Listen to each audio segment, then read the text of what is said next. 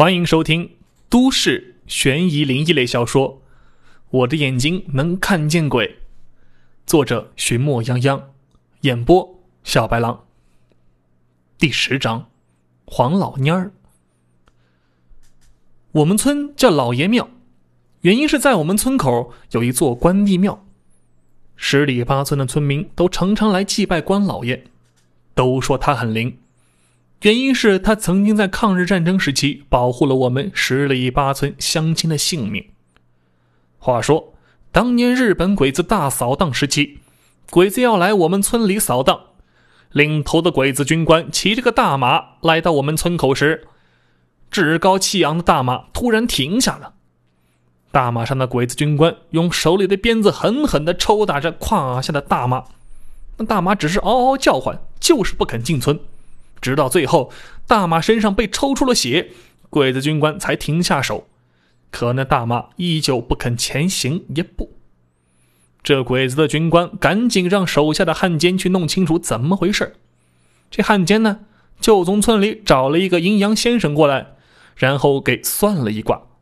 这阴阳先生说，是村口的官老爷不让你们进去，说是官老爷受这十里村民的供奉。必当保护这十里村民。如果你们在这十里范围内见红的话，就代表老天爷收拾你们。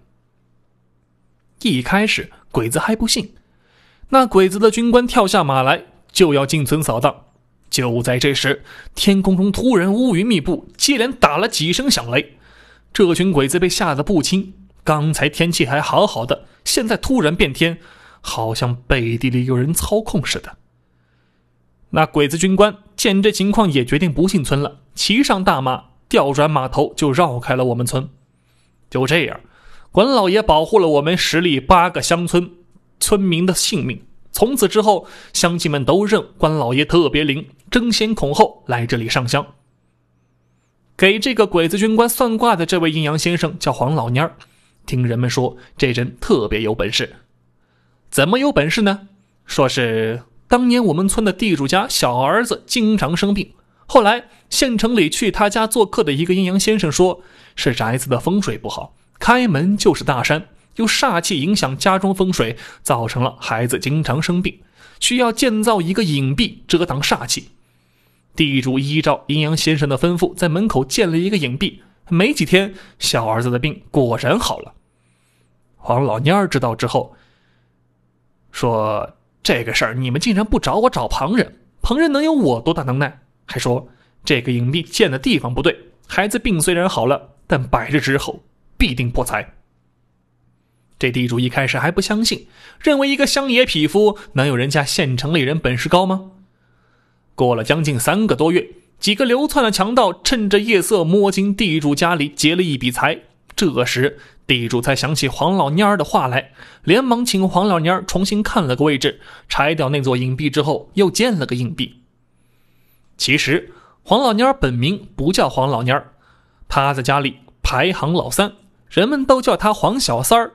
他为什么叫黄老蔫儿呢？就是这个人吧，你一看就跟旱地里的庄稼似的，蔫了吧唧的样子，感觉没有精气神，没一点活力，所以都喊他黄老蔫儿。其实。之前黄老蔫儿也不是蔫儿吧唧的样子，而是一个精神小伙，干活特别麻利。据说我们村外的后山上有座石头搭成的塔，听上一辈的人说，这是一座镇妖塔，里面镇着一只害人的妖精，所以我们这里的村民从来都不敢靠近。黄老蔫儿学成本事后，仗着自己年轻气盛、本事大，就把塔给拆了。之后他从后山回来，就成了一副蔫了吧唧的样子。人们都说他是被妖精吸干了精气，命是活不长了。事实还真是，没过四十就死了。还好留了个儿子给传宗接代。黄老蔫儿死的时候，他的儿子十二了，也是个半大的小子。小时候也跟黄老蔫儿学过点东西，毕竟年纪少，懂得少，所以都没学会，本事不行。要是看个地儿的话还凑合，其他的是一点儿都不成。不过这人知道的还不少。也大都从黄老蔫那里听说过来的。这个人叫黄恩花，听起来像一个女孩的名字，那也是黄老蔫给起的，说是女孩名好养活。安花叔是黄老蔫的独生子，没有兄弟姐妹，娶了个媳妇叫二梅。二梅有个弟弟，这个弟弟有点弱智，可干力气活，那也是一把好手。就是二梅这个弟弟曾经走丢过，在警察局报了案，发了寻人启事，也没找到。幸好是某天的夜里，在外打工的父亲通过一闪而过的车灯发现了他。他呢，身上满是污垢，很难辨认。还好父亲从身形上辨别出来是他，把他带回了工地上，吃了顿饱饭之后，父亲还亲自把他送回了家。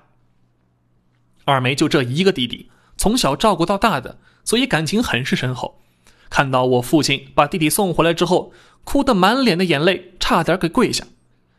在家的这段时间，从阴阳秘术上是找不到什么东西了。我打算去找找这个黄安花，看看能不能从他嘴里打听一些关于干尸案的事情。我是卡着中午吃完饭的点儿去的，去的时候，安花叔两口子还正在吃午饭。这两口子看到我来之后很热情，说着话呢就要给我盛饭吃。我说：“哎，不用不用，已经吃过饭了。”三番四次推搡下，二梅婶才没有给我盛饭。呃，我是来请请教叔叔一些关于象地上的问题。我说：“村里有象地，也都来安花叔家里，知道他象地说的头头是道。”二梅神说：“有问题你问他就行了。”安花叔也很热情，说：“我知道的全都告诉你。”你看，你要问我什么？我俩在院子里聊了很久，我先向他请教了一些关于象地这块的知识，主要是阴阳秘术上很多象地术，我也只是一知半解。安花树对这块的东西还是比较熟悉的，通过他讲解，很多我都是在那一瞬间就明白了。看来有些东西自己还是学不出来，非常得需要一个懂的人去领你进道。之后，我又问了他一些关于算命、捉妖、捉鬼方面的东西。